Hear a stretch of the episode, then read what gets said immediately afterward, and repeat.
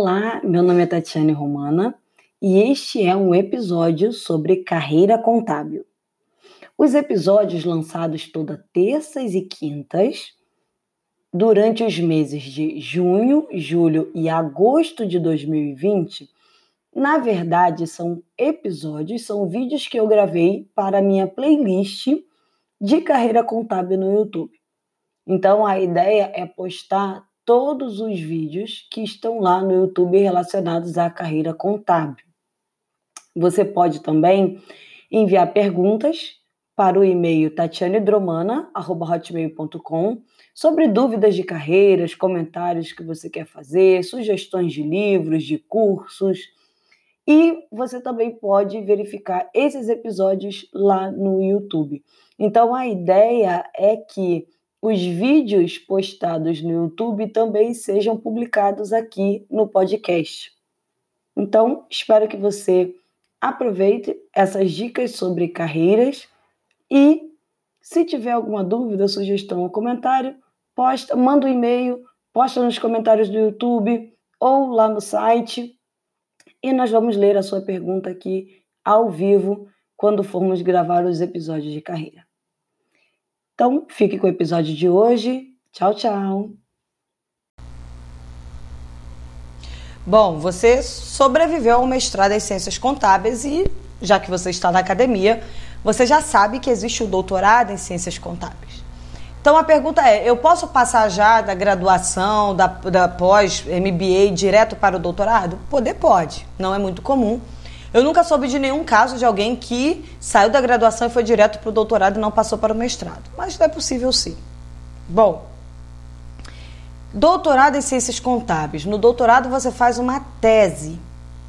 E aí a gente começa o doutorado achando que vai salvar o mundo, que vai fazer uma tese, que vai revolucionar a academia, que você vai ser referência nessa área.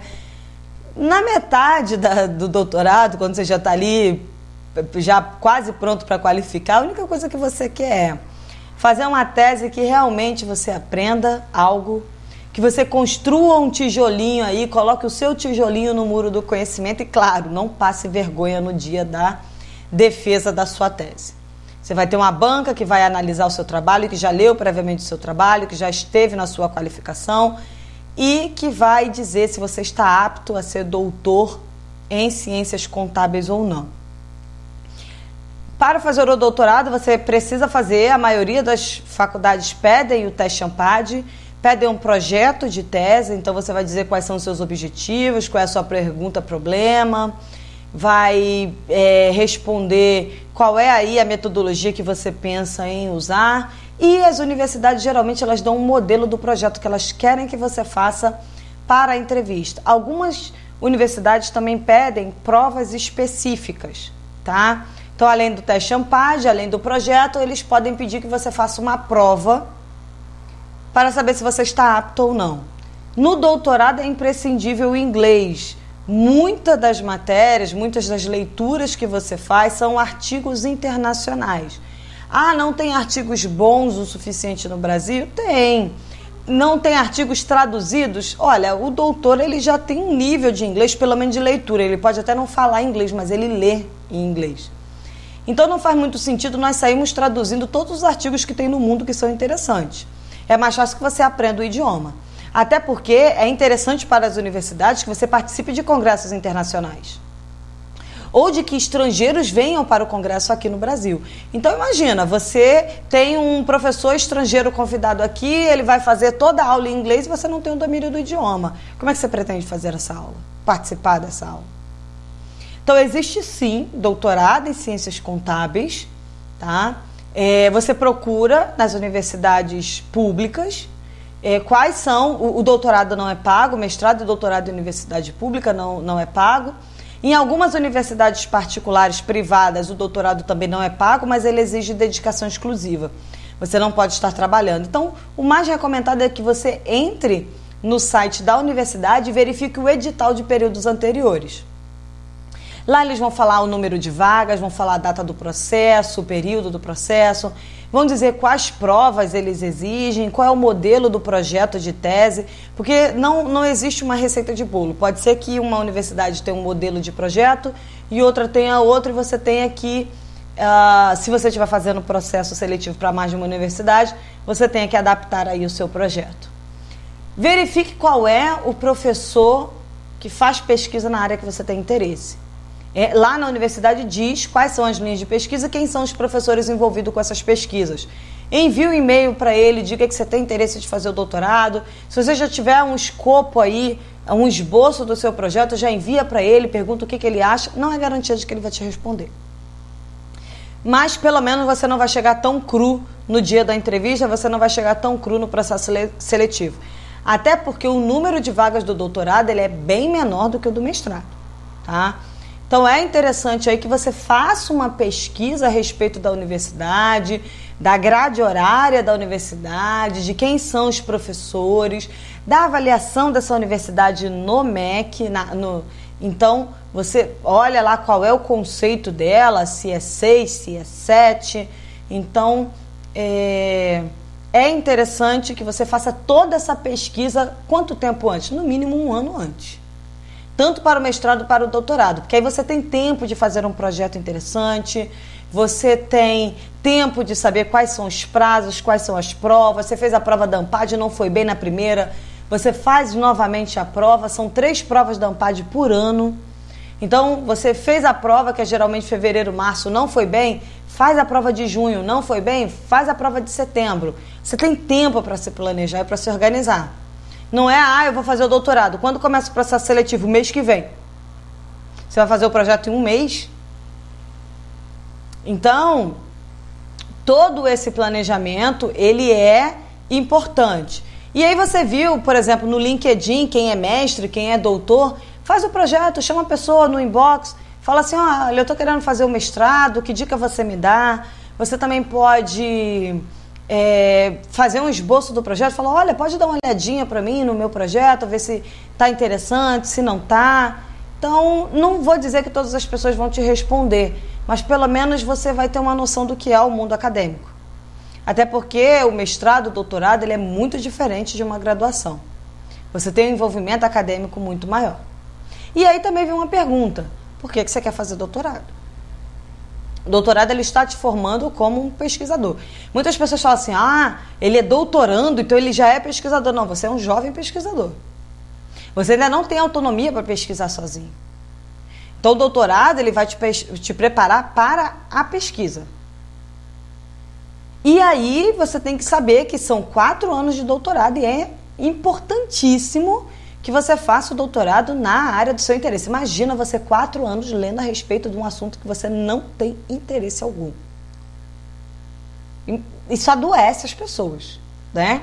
Fora a pressão, os prazos que existem, tem que escrever, escrever artigo, participar de congresso, tem que qualificar a tese, depois tem que apresentar, fazer a defesa da tese para ter o título de doutor. Então tem todo um trabalho aí que é exaustivo, vale a pena, se isso é o teu projeto de vida, realmente vale a pena, mas que você tem que estar muito seguro do que você quer. Você tem que estar muito seguro do que você quer em relação ao doutorado. Quero fazer um doutorado. Senão, isso tem uma chance alta, até para as pessoas que fazem, ela tem chance de adoecer, porque é muita pressão, é muito. É, os, as aulas são muito intensas, então você fica ali, né? Ah, eu tenho que me preparar para a aula, eu tenho que contribuir, eu tenho que pesquisar, eu tenho que escrever. Então isso já é um processo de muita pressão. Imagina você nesse processo de muita pressão com um tema que não é do seu interesse. Totalmente desnecessário. Você não precisa disso na sua vida. Então, existe sim doutorado em ciências contábeis. Você pode verificar nas universidades, só colocar no Google doutorado em ciências contábeis e você vai ver quais são as universidades que oferecem esse doutorado. Verifique os editais de anos anteriores para saber como você pode se preparar da melhor forma para o doutorado. E aí sim, aí ah, outra coisa. Ah, eu não fui aprovado de primeira no mestrado no doutorado. Se isso é o que você quer, se é um projeto de vida seu, não desista. Você não vai passar na primeira, você pode não passar na segunda, mas a cada período, a cada tentativa, peça sempre um feedback da banca. Olha, eu participei do, do mestrado, do processo seletivo do mestrado, não fui aprovado. Gostaria de saber é, o que, que eu posso melhorar, porque ano que vem eu pretendo tentar novamente.